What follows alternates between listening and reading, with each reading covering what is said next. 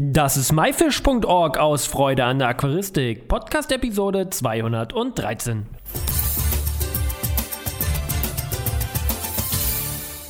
Hi, mein Name ist Lukas Müller und danke, dass du wieder dabei bist. In der heutigen Episode beschäftigen wir uns mit dem Thema Sind Planarien im Aquarium wirklich gefährlich? Und dafür haben wir die Ulrike Bauer am Telefon. Hallo Uli, wie geht's dir? Hi Lukas, gut. Danke für Nachfrage. Inwieweit beschäftigst du dich selber mit dem Thema Aquaristik? Hast du selber Aquarien?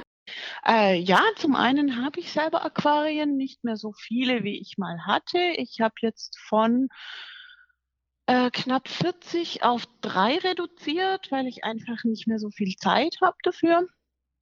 Ähm, habe noch ein paar äh, Wabikusas am Laufen, also Wasserpflanzen, die ich immers kultiviere in so speziellen Schalen mit Beleuchtung. Sieht ganz hübsch aus, sind keine Tiere drin.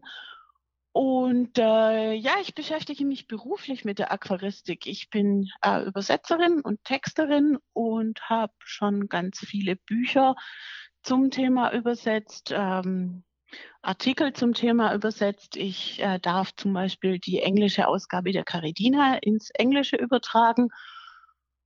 Ja, und ansonsten, ich schreibe auch selber Artikel für die Caridina und für verschiedene Online-Auftritte, ähm, zum Beispiel für die Wiki vom Garnelenhaus, da bin ich ziemlich aktiv. Genau, so. Also dick im Thema drin.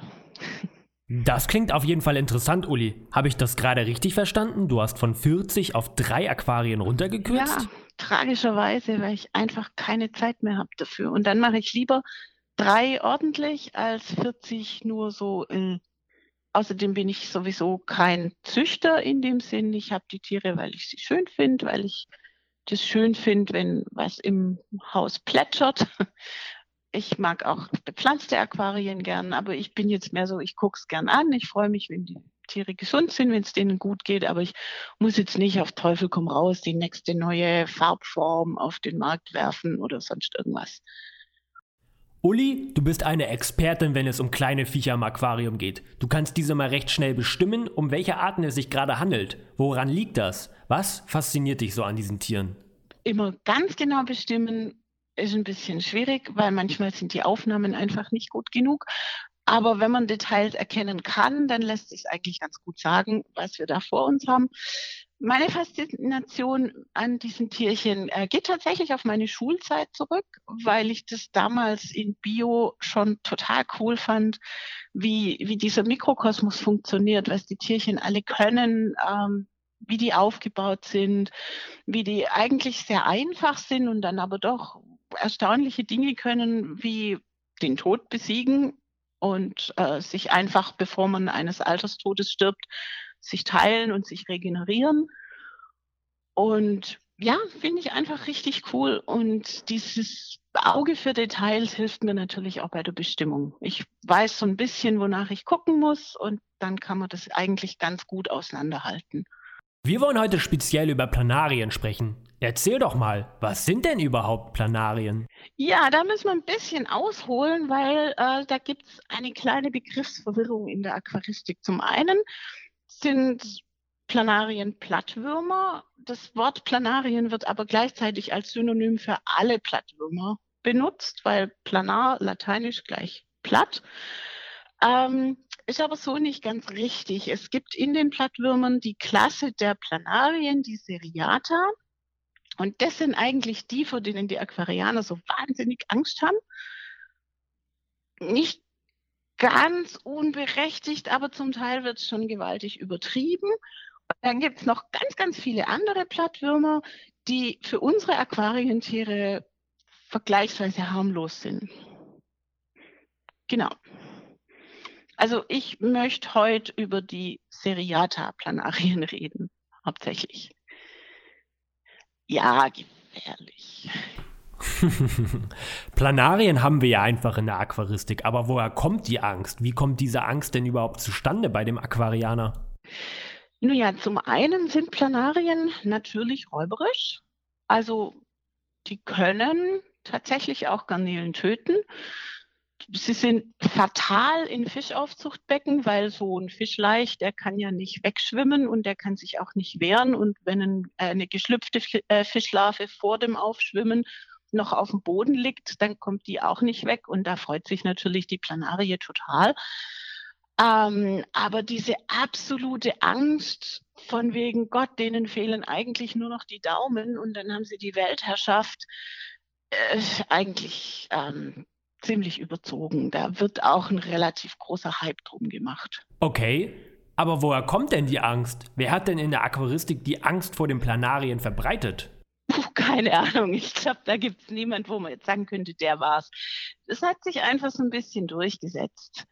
Ähm, es wurde auch zum Teil, es wurden einfach falsche Schlüsse gezogen.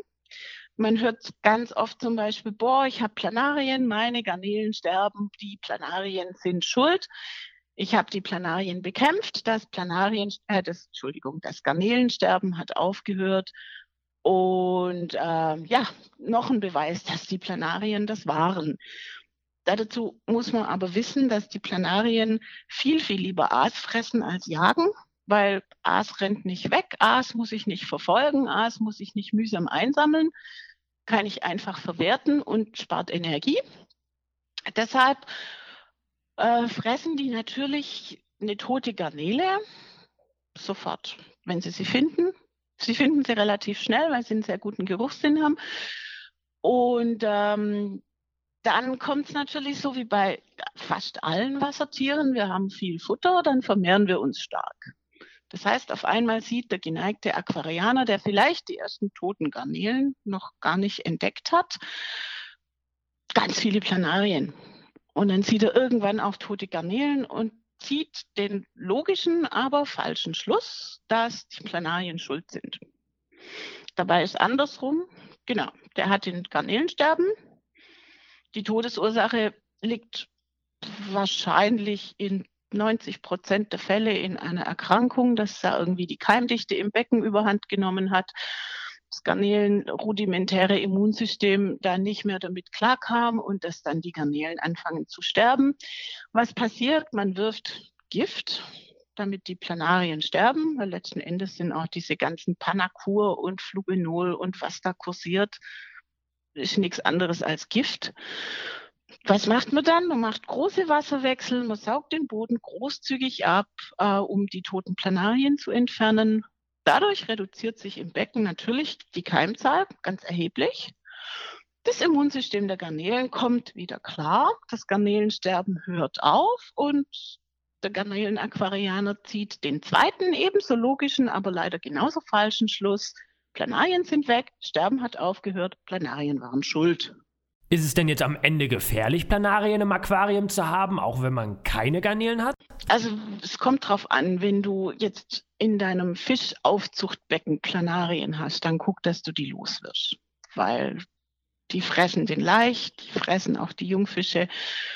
Das ist nicht witzig. Ähm, wenn du normales Aquarium mit Fischen hast, meine Güte, da passiert überhaupt nichts. Also wenn du Schnecken züchtest, sind Planarien auch nicht so gut, weil Schnecken werden natürlich auch gefressen. Die sind ja nicht so schnell, die kann man ganz gut einfangen.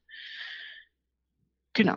Also es kommt ein bisschen drauf an, was für einen Besatz du hast. Gibt es denn Fische in der Aquaristik, die diese Planarien vielleicht fressen? Ähm, ja, es gibt ein paar Fische, die Planarien fressen.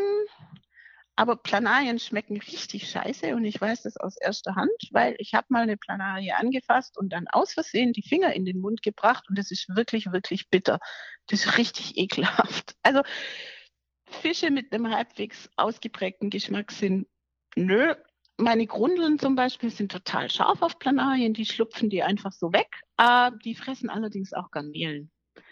Es gibt noch ein paar andere. Es gibt auch die äh, Garnelen Macrobrachium-Art aus dem Inlesee in Burma, die auch Planarien fressen. Und dann gibt es auch noch äh, Makropoden und so, die auch Planarien fressen. Aber es sind wenige Fische und ähm, die fressen in der Regel auch zumindest junge Garnelen. Deshalb ist es keine Lösung, die gegen Planarien im Garnelenbecken dann einzusetzen.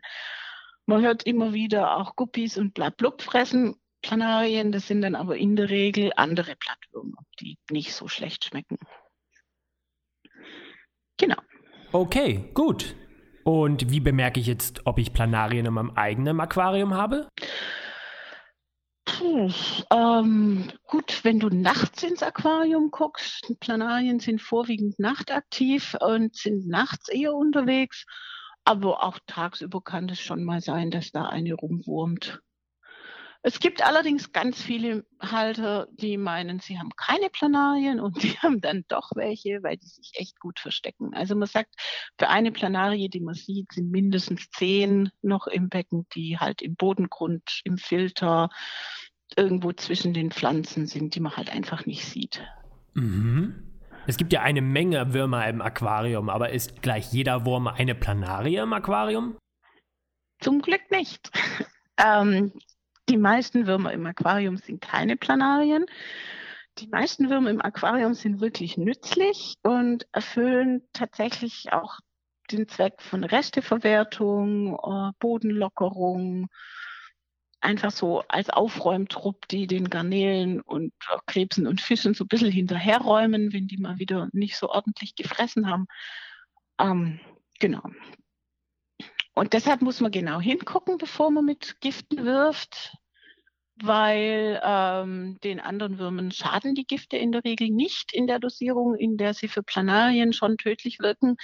Und wir hatten schon Aquarianer, die dann einfach mehr reingeworfen haben, bis irgendwann die Würmer auch gestorben sind. Das Problem war, das hat dann den restlichen Besatz auch dahin gerafft, weil irgendwann ist das Zeug von der Konzentration halt so giftig, dass es wirklich alles killt. Du hast jetzt oft das Wort Gift verwendet. Welche Methode ist denn für dich die beste, Planarien überhaupt loszuwerden? Ja, also klar, diese Wurmmittel wie Panacur und Flubenol, die praktisch schon reflexartig empfohlen werden, ähm, helfen natürlich, auch wenn es hier schon ein paar resistente Stämme gibt ich bin da immer so ein bisschen zwiegespalten, wenn man rezeptpflichtige Medikamente ins Aquarium wirft und das nachher dann einfach gar nicht weiß, wie man das Wasser ordentlich entsorgen kann. Wenn man das dann einfach ins Abwasser kippt, in der Kläranlage rutscht das in der Regel durch, das wird nicht rausgeklärt und befindet sich dann fröhlich in den Flüssen, Bächen und sonst wo und kann dann tatsächlich zur Resistenzbildung bei anderen Wurmarten beitragen. Und wir haben tatsächlich in der Nutztier- und in der Haustierhaltung schon Riesenprobleme mit resistenten Würmern. Ähm, deshalb finde ich das ganze Thema ein bisschen kritisch. Also wenn man mit Panakur zum Beispiel gegen Planarien vorgeht, sollte man danach das Wasser nicht einfach in, äh, ins Klo kippen, sondern es wirklich mit Aktivkohle durchfiltern, die Aktivkohle dann im Hausmüll entsorgen und das Wasser möglichst irgendwo auskippen, wo es nicht ins Abwassersystem gelangen kann. Also Blumen gießen damit oder so. Ich habe, ich habe, ich lasse die einfach. Also meine Planarien in meinen Planarienversuchsbecken, die sind so nett. Da leben auch Garnelen drin. Die Garnelen vermehren sich. Da sind sogar Schnecken drin, die da weiterleben. Ich habe keine Ahnung, was die Planarien essen. Wahrscheinlich irgendwelche Mikrofauna, die nicht so schnell rennt. Ähm, ja, die tun sich gegenseitig gar nichts. Wenn man sie tatsächlich, wenn man sie loswerden will, manche möchten gern auf der sicheren Seite sein oder finden es auch einfach eklig. Ich habe jetzt rausgefunden, oder andere auch, haben herausgefunden, dass Planarien ganz, ganz schlecht auf einen pH-Wert von unter 4 ansprechen. Da lösen die sich einfach auf. Also wenn ich meinen Besatz rausfangen kann, die Pflanzen überleben es in der Regel, dann kann ich einfach mein pH so weit absenken, dass das Milieu richtig, richtig sauer wird und dann, das ist das Aus für die Planarien. Muss ich allerdings nach zwei Wochen wiederholen, weil die Eikokons, die die legen, äh, recht harte Schalen haben und die sind davon nicht betroffen. Deshalb ja. Eine andere Methode wäre CO2 einzuleiten, äh, aber mit so einer üblichen CO2-Anlage reißt man da nichts. Also ich empfehle immer wirklich sehr stark sprudelndes Mineralwasser herzunehmen. Ist natürlich je nach Aquarium ein bisschen schwierig. Wenn ich ein 200 Liter Becken habe, da muss ich eine Weile ne, Sprudelkästen schleppen. Ähm, da ist vielleicht nicht unbedingt praktikabel. Und das CO2 soll auch die Planarieneier killen. Ich hatte jetzt allerdings eine Freundin, die mit Planarien und CO2 Versuche gemacht hat. Hallo Vanessa. Und bei der haben die Planarien nach zehn Minuten in diesem sprudeligen CO2-Wasser immer noch gelebt. Also CO2 ist jetzt nicht hundertprozentig. Das mit dem niedrigen pH-Wert scheint dagegen immer zu funktionieren. Mhm, verstehe. Die Methoden, die du gerade aufgezählt hast, was passiert mit den Tieren im Aquarium, die man da drin hat? Die muss man rausfangen. Für die ist so ein tiefer CO, also für die ist viel CO2 oder so ein tiefer pH-Wert natürlich nichts. Das funktioniert nur in einem unbesetzten Aquarium. Okay. Wie vermehren sich denn eigentlich Planarien und wie kann man verhindern, überhaupt welche zu bekommen? Also Planarien vermehren sich zum einen ungeschlechtlich durch Teilung. Die schnüren dann schlicht und ergreifend ihren äh, Hinterleib ab, so das letzte Drittel. Und aus diesem letzten Drittel regeneriert sich ein komplettes Tier, einschließlich aller Sinnesorgane, was die Forschung absolut fasziniert, weil gerade so ein Auge oder so ist ja eigentlich schwer zu regenerieren, weil es eine komplexe Struktur ist. Plus die Augen der Planarien sind tatsächlich fähig äh, zu sehen. Die haben zumindest eine Hell-Dunkel-Wahrnehmung. Also das ist schon ganz schön cool. Auch noch so ein Grund, warum man zum Beispiel Planarien nicht zerdrücken sollte, weil wenn ich ganz schnell ganz viele Planarien will, dann zerdrücke ich die, weil aus jedem Schnipsel wächst ein neues Tier.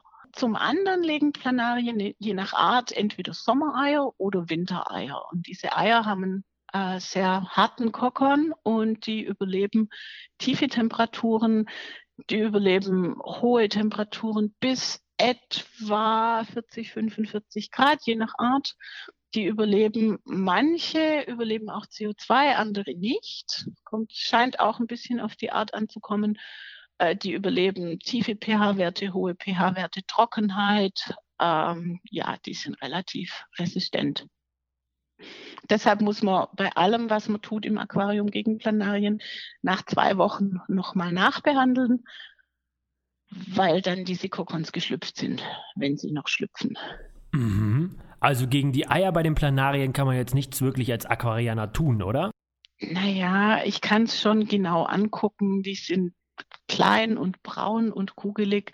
Wenn man weiß, wonach man sucht, kann man die schon auch entdecken, aber das Problem ist in einem Aquarium, die Strukturen sind viel zu komplex. Also ich kann ja nicht jede Pflanze einzeln jetzt nach Planarien eiern durchgucken, das ist einfach nicht machbar. Mhm, okay. Die Gegenstände, die ich jetzt im Aquarium als Deko habe, kann ich diese wiederverwenden? Beziehungsweise kann ich irgendwie die Eier drauf abtöten, mit heißem Wasser überbrühen oder so? Also ich glaube, nur überbrühen ist zu kurz. Wenn, dann müsste ich sie auskochen, was aber dann wieder andere Probleme nach sich zieht. Also bei Steinen oder so jetzt gar kein Problem. Bei Wurzeln gibt es ja die Theorie, wenn man die ordentlich durchkocht, dass die dann schneller faulen müsste man sich überlegen, Pflanzen abbrühen funktioniert natürlich überhaupt gar nicht. Da muss man dann einfach gucken. Aber ja, also wenn es ausreichend lange, ausreichend heiß ist, ähm, irgendwann gerinnt auch das Eiweiß der Planarie. Du bist ja wirklich eine Expertin, wenn es um Planarien geht. Hast du schon mal überlegt, vielleicht ein Buch oder eine Zeitschrift speziell über Planarien zu schreiben? Ich weiß nicht, ob das wirklich ähm, die Leute so interessieren würde, jetzt sich ein Buch über Planarien zu kaufen. Ähm, ich habe schon Artikel drüber geschrieben in der Caridina und in der Aquaristik vom Däne Verlag sind die zum Beispiel erschienen. Ähm, auch in der Wiki vom Garnelenhaus steht ein ganz langer Artikel von mir über Planarien, den ich immer ergänze, wenn ich was Neues lerne. Also der ist mittlerweile echt umfangreich.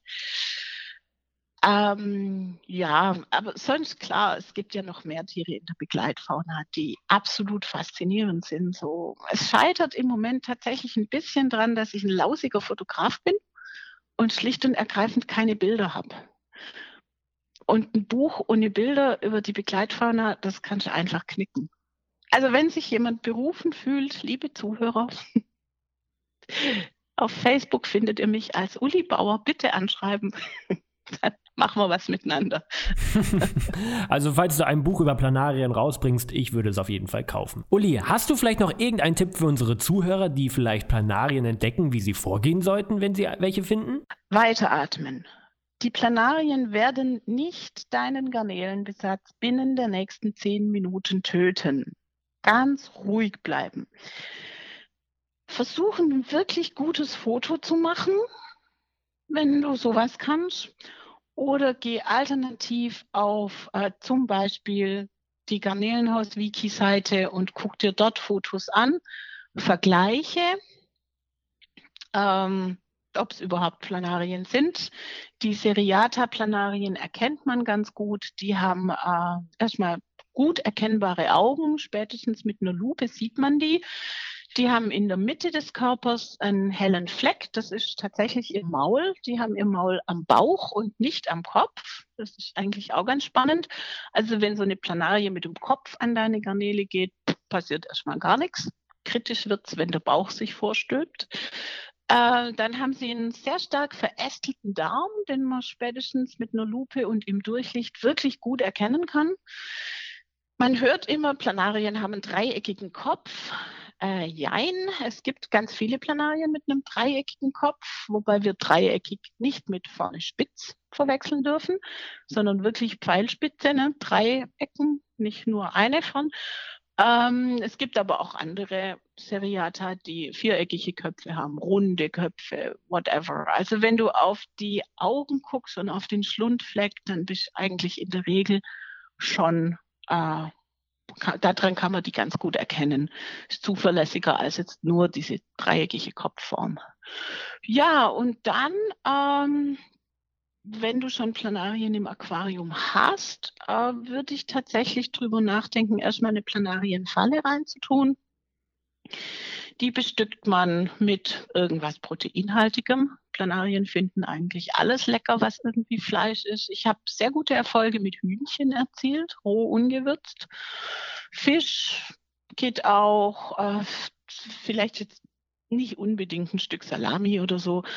Ähm, Mückenlarven, irgendwas kann man da reintun und dann kann man da damit schon mal auf jeden Fall die Population eindämmen. Man muss das allerdings nach kurzer Zeit wieder raustun, weil Planarien finden auch in kompliziert konstruierten Fallen manchmal den Weg nach draußen wieder. Und die haben dann gelernt, da ist schwierig, da gehen wir nicht mehr rein und geben bei der Teilung tatsächlich dieses Wissen auch weiter. Deshalb wird so eine Planarienfalle, die man schlampig benutzt, mit der Zeit ineffektiv. Ist eigentlich auch ganz spannend, ne? dass die lernen können, obwohl die nicht mal ein Hirn haben. Ähm, genau. Und ansonsten, wenn du deinen Besatz, der von Planarien betroffen wird, äh, irgendwie rausfangen kannst, dann mach deinen pH-Wert einfach tief. Ja, wenn du vermeiden willst, Planarien zu bekommen, dann hol dir nichts aus laufenden Becken, weil in ganz vielen laufenden Becken sind einfach Planarien, die noch nicht erkannt worden sind. Ähm, in-vitro-Pflanzen sind zum Beispiel eine gute Alternative, da sitzt garantiert nichts drin. Äh, und wenn du dir Schnecken oder sowas holst, setz die erstmal zwei Wochen in Quarantäne in ein nicht eingerichtetes Becken, wo wirklich nur Wasser drin ist und vielleicht eine Aquarienpflanze, eine kleine, so ein Zweig, Wasserpest oder sonst irgendwas, dass dies nicht ganz so nackig ist, aber äh, und dann guck einfach irgendwann verlässt die Planarie die Schnecke und dann kannst du sie sehen und dann musst du sie halt absammeln. Genau, so ganz hundertprozentig sicher ist man nicht vor den Tieren, aber sie sind auch wirklich nicht der absolute Weltuntergang. Sehr gut. Ich danke dir, Uli. Ja, ich danke dir.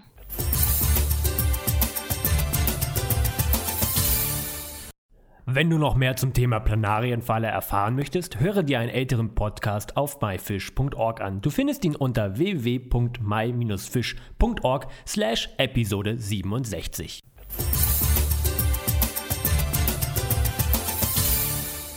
Das war myfish.org aus Freude an der Aquaristik. Danke, dass du heute dabei warst. Ich hoffe, du konntest einige Infos aus dieser Episode mitnehmen.